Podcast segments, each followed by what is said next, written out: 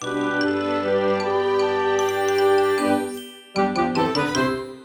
ローツーザーメン皆さんこんにちは。ドイツ語講師の小町です。はい今日はですね金曜日になったので今週2回目のポッドキャストなんですけれどもなんか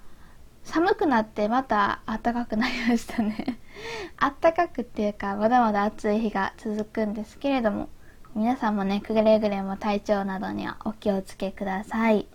本日はですね何を話そうかなと考えていてこう今までですねドイツ語講師としてドイツ語講師やる前とかは塾とかでバイトしたりもしてたのでまあいろんなですねことを教えてきた経験がまあこの年にしては割とある方じゃないかなと思うんですけど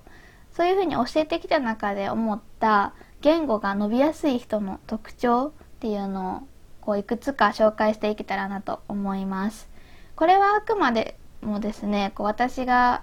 6年前からですねまあバイトとかでもそうなんですけど塾でやってたりとかあと水泳教室でコーチとかもやってたしとにかくこう子供が好きで何かこう子供に関われるような仕事がしたかったんですよねバイトとして。で他にもこう教職取ってたりしたので学校での教育実習とかねありました。その時はですね英語でやっていました。ドイツ語ね教える高校じゃなかったので。で今はドイツ語講師なんですけどまあ、英語とかドイツ語とかね教えてきて、まあ、自分が教えてきた中で思ったこんな人っていうのは伸びやすいなっていうやっぱりこういくつか特徴があってその辺を伝えていくことができたらなと思います。もちろんですねこれはもう人によって様々なのでこれが当てはまってる人がじゃあ伸びるのかって言われたらそうじゃないパターンもあるしでこれを持ってない人がですね伸びるパターンっていうのはもちろんあるしあとこうすごくこう大前提として言語っていうのはもう筋トレと一緒でですねどんなやり方であってもやれば伸びるっていう言語はなんかなんていうんですかねこうものというかスポーツみたいな感じです。なのでですねまあ皆さんやってる時点で何かしらこう進捗はしているので進んでいるのでこれに当てはまってないからこれが全部できてないからとやってこう落ち込むっていうよりかは何かやるのがねそもそも大事ででその中でもこう成長スピードですねを考えた時に早く早くこうどんどん上手くなっていきたいなって思うんだったらちょっと意識してみたらいいんじゃないかなっていうポイントです。ちょっとこう前提が長くなってしまったんですけど今日はですねこのテーマについて話していこうと思います。てではですねこう私が思う言語が伸びやすい人の特徴っていうのをこう今からいくつか紹介していくんですけど今日は全部で3つ考えてきました、まあ、4つかな？4つ考えてきました。1つ目がですねこれ結構すごく大事かなと思うんですけど恥ずかしい感情よりも頑張るっていう感情の方が大きい人です。これどういうことかっていうと例えばですね私もそういう人の一部だったんですけどそういうタイプだったんですけどあの頑張るよりも恥ずかしい気持ちが勝っているタイプだったんですね。どういう感じだったかっていうと例えばドイツ語話すのがすごい恥ずかしかったです。なんか結構ずっと笑ってました。で一回ですね英語をやってた時というかまあ中高と英語やって大学に進むじゃないですか。で、私は大学に進んで英語をまあやらなかったんですけどほとんど。まあそれでも覚えてるものは覚えてて、ただまあ本当に中高と普通の公立高校に通ってたので、話す場とか皆無だったし、割とこう日本の 中高あるあるだなと思うんですけど、で、このですね、風潮はどうにかしなくなればいいなと今となっては思ってるんですけどやっぱりこう授業で発音とかする時にうまい発音の人ってなんかこうクスクス笑われるというかえー、みたいな感じでこうちょっと浮く雰囲気ありますよね。でそういった環境で育ってきたのもすごく大きく関係してると思うんですけど何かこう英語を上手に話すとかあのすごく憧れはあったんですけど実際自分がやるとなるとすごく恥ずかしい気持ちになってしまっていてでそれが原因でせっかくですね英語で話す友達ができても何て言うんだろう英語をうまく使うよりも恥ずかしい感情の方が大きくなってしまってなんかこうずっと「へへへへ Hello」みたいな感じ「My name is へへへ」みたいな感じ。でまあそうですね。これはですね結構私の中で今思い出すとその時に持っていって恥ずかしい感情よりも今思い出した方が恥ずかしくなりますよね 何をやってるんだってなりますで、これはですね、こう生徒の人にも結構いらっしゃるんですよね。で、割とこれは時間と経験が解決してくれるものかなと私は思っているので、初めはそういう風に見える人でも時間をね、重ねていくことに恥ずかしい感情っていうよりも、あ、ここではしっかりこう自分のこう目指すものを目指していいんだみたいな感じで思ってくれるのかな？なので、そういった感情がなくなっていくのは見ているんですけどやっぱりですねそういう場がない人私が提供しているレッスンとか大体こう少人数かマンツーマンであのやる気のある人がですね受けてくれてるやつなんですけどマンツーマンとか少人数のいいところっていうのはやっぱりこう日本とかドイツにいてもそうなんですけどドイツ語を話すきっかけってもう自分でつかみに行かないとないまたはもう環境的にねこうない人もたくさんいると思います。でその中でレッスンっていうのは自分がドイツ語を話す機会を、まあ、作れる場所なんですよね。やっぱり初めの方はですね、え、なんて言ってるかわからない。で、わかんないから黙っとこうとか、あと、わかんないけど何をわからないかわかんないし、どうしていいかわかんないから、もうこのままにしておこうとかですね、なかなか会話が進まないこととかも多いです。でそういう時っていうのは例えば自分でそういうことが言えないんだったらこうどうにかしてですね別の表現をするとか例えばなんかこう入院するってドイツ語で言ってるけど入院する単語がわからないってなった時はなんかこう病院に滞在しておかないといけない病院に1週間いないといけないとかそういう言い回ししたらいいですよね。とにかくですね皆さん頑張るっていう感情はあるんですけどこうどちらかというと恥ずかしいっていう風に思ってる人が初めの方はすごく多いなと思いますでそれはまあ私たち先生側のアプローチとしては絶対に笑わないっていうのを心がけてこう向こうがたとえすごく笑ってても何て言うのかな、まあ、微笑み程度で返すとかしっかり聞くとかそういうのを重ねるごとにあここはそういうふうに笑われる場所じゃないんだなとかね思ってもらえるのが大事かなと思っています。はい。というわけでですね、まあ、頑張る気持ちを上にして恥ずかしい気持ちはなるべくこう抑えてですねやってみるといいんじゃないかなと思います。頑張る気持ちが上になるとこうどうにかして相手に伝えようっていう気持ちにね変わったりしますはい。ではですね、次です。次はですね、こう、素直さっていうのが大事だと思います。素直さっていうのは割とですね、日本に生きてたらよく聞く言葉で、語学学習に限らず結構その会社が求める人材とか、なんかそういうのでも聞いたことが私はあるんですけど、うん。語学学習においても素直さってすごく大事だと思います。素直さってどういうことかっていうと、まあ、一つのものを信じる力ですね。懐疑的にならない、毎回。で、それはどういう時かっていうと、例えば私の場合であれば、こう、基本的に私はレッスンっていう形で先生として教えることをずっとしているので、レッスンとして、レッスンというか先生として、まあ、勉強法の相談とか例えばされた時に、あ、これしてこれするといいですよみたいな感じで、具体的なアドバイスと勉強法を教えたりすることがまあめちゃめちゃ多いわけですよね。聞かれなくても家ではこういうことやってくださいね。授業までにはこれを準備してきてくださいねって言ったりするわけです。で、そこで素直になって信じてやってもらえる方っていうのはやっぱりですね、こう伸びていくなと思います。そこでですね、うん、こういうふうに先生言ってるけど、でも自分はこっちの方がいいと思うとか、それもすごいこう自主性として大事な考えではあるんですけど、ね、こう、一回ちょっとこう信じて半年ぐらいやってくれたらいいのになって思う時も多いです。ほとんどそういう方はいらっしゃらないんですけど、でもですね、こう素直さっていうのはどういうことかっていうと、そういうふうに私が言ってることをやってくれるっていうことでもあるし、もう一つあって、で素直さっていうのはですね、私の中では、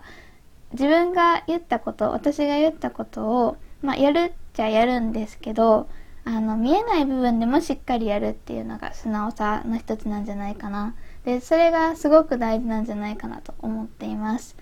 例えばですねこう何か一緒にテキストとかやってじゃあ家でシャドーイングしてくださいねとかいうこと多いわけですよ。またはその次の授業までにじゃあここまでの範囲宿題でってなった時にここまでの範囲えっ、ー、とやってやった後にシャドーイングしてから来てくださいねとか自分で読み合わせしてから来てくださいねとかいうことすごい多いわけです。でもやっぱりそこでやってたなとかやってなかったなとかっていうのは分かります。でやってないのを咎めるつもりは全くないんですけどただそこでやるかやらないかっていうのは割とこうこれからのですね力成長において大事なのになって思ったりもよくします。で結局ですねやってないかなって思うと授業中にそれをやったりするわけですよね。ってなるとやっぱりその実際教えれる時間っていうのがどんどん少なくなってしまうのでその辺をカバーするのも講師の仕事の一つなんですけどこう何かですね頑張りたいなって本気で思っているのであればまあ、自分が例えばついている先生とかがいるんだったらとりあえずその先生のことを半年間信じてみるのが私はいいんじゃないかなと思っています。で先生とかいないんだったら、まあ、おそらくですねネットとかで何かこう検索する人多いと思うんですよ。ドイツ語勉強法みたいな。いい勉強法みたいな。でそういった時にあこれいいなって思った方法をとりあえず半年間やってみる。素直さっていうのはですね実際に行動することももちろんなんですけど継続することっていうのも含まれています。とりあえず半年間皆さんやってほしいなと思います。昨日ですねこう私が担当している少人数レースの初級クラスで発音を少しやったんですよ。で R の発音とかやったんですけど、まあ、R の発音って日本人の皆さんだったら多分こう苦手だなって思った人が多いと思うんですけど R の発音なんてですねこう一回私がレクチャーしただけできる人なんていないんですよね。その場でできる人はいるかもしれないですけど文章になったらやっぱり難しいです。でそれができる人っていうのは、まあ、おそらくこうすごく天才で才能がある人だと思うんですけど、まあ、一般的にですね普通の人は教えられてすぐにできるような発音ではないです。でこれも何が大事かっていうととりあえず半年ぐらい毎日練習すること。だったりするんですよね。で私も実際それをしてできるようになりました。半年ぐらい狂ったように毎日練習してたんですけどあればっかり。自分でこうボソボソつぶやいたりしてね。ってなったら結果が出ました。でやっぱりですねその半年間やってる間で伸びなくてなんかこうやっぱり間違ってるんじゃないかとかこのやり方が自分には合ってないんじゃないかとか思う時期ってすごくあったんですけどとりあえず半年はやろうって決めしたので半年間ずっと毎日やり続けたんですね。っていうふうにこう何か先生じゃなくても大丈夫なんです。何かこうメソッドとか方法とか先生でも大丈夫だし何かこう自分が信じれるものっていうのを素直に信じる力っていうのはすごく大事だと思います。そしてこれに関連してなんですけど3つ目です。割とこう当たり前の話に聞こえるかもしれないんですけど、まあ、授業以外でも勉強しているって大事なんじゃないかなと思います。授業外で勉強をしている。で、やっぱりですね、これは自分自身の語学学習の経験からもそうなんですけど、うん、いくらですね、毎日語学の授業があったとしても、家で何もしてなかったら、結局あんまり伸びないですね。ある程度の知識はやっぱりついていくんですけど成長スピードっていうのが変わっていくんですけど差はそこから来るんだなっていつも思います。私大学でドイツ語専攻だったのでこう1年生の時から毎日ですね授業があったんですよね。毎日1日1回ぐらいは90分の授業が、まあ、1コマずつに入っているような感じでした。ってなるとまあこう単純に計算したら1週間で12345677.5時間ぐらいドイツ語に触れているわけですよ。レッスンレッスンというか授業の中で。だけど私はですね 家で全く勉強しなかったタイプの学生だったんですね。というかなぜかですねドイツ語熱がその時はそんなになくてドイツ語熱を持って大学に入ったはずなのに、まあ、よくありますよね、こう完全燃焼タイプでした。受験でちょっと疲れちゃって燃焼していました。ってなると家で勉強しなくて、初めはですね、みんな同じラインだったんですよ、同級生。と、本当にこう、まあ、ちょっとこう昔ドイツに住んでたっていう子もいたりはしたんですけど、基本的には全くドイツ語に触れたことがなくて、ドイツに行ったこともなくて、もう本当にゼロから始める。スタートラインはみんな一緒だったんですよね。だけど1年2年経ってくると全然違うレベルになってくるんですよね。こう大まかに見た時にレベルは一緒なんですけどやっぱりこうどれだけ話せるかとかナチュラルかとか書く時の間違いが少ないかとかもういろんな面で差が現れてきます12年経つと。でそれはやっぱり同じ授業を同じぐらい真面目に受けてたとしても、まあ、授業中のですね態度とかも関係あるかもしれないですけどやっぱりこう授業以外の場所でいかに触れてるかとかいかにドイツ語やってるかっていうのは大事なんだろうなとよく思いますなのでですねこうこの辺も家で勉強するっていうのは割とこう2つ目に言った素直さとか継続力とかに関わってくるんじゃないかなと思います。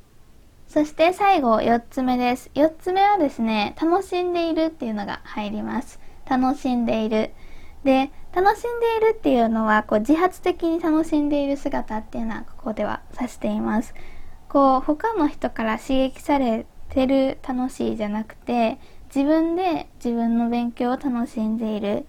っていうのは本当にすごく大事な能力なんじゃないかなと思います。この楽しさがあってこそ3つ目で言った家での勉強っていうのができるんだろうし2つ目で言った素直さとか継続力っていうのがつくんだろうなと思います。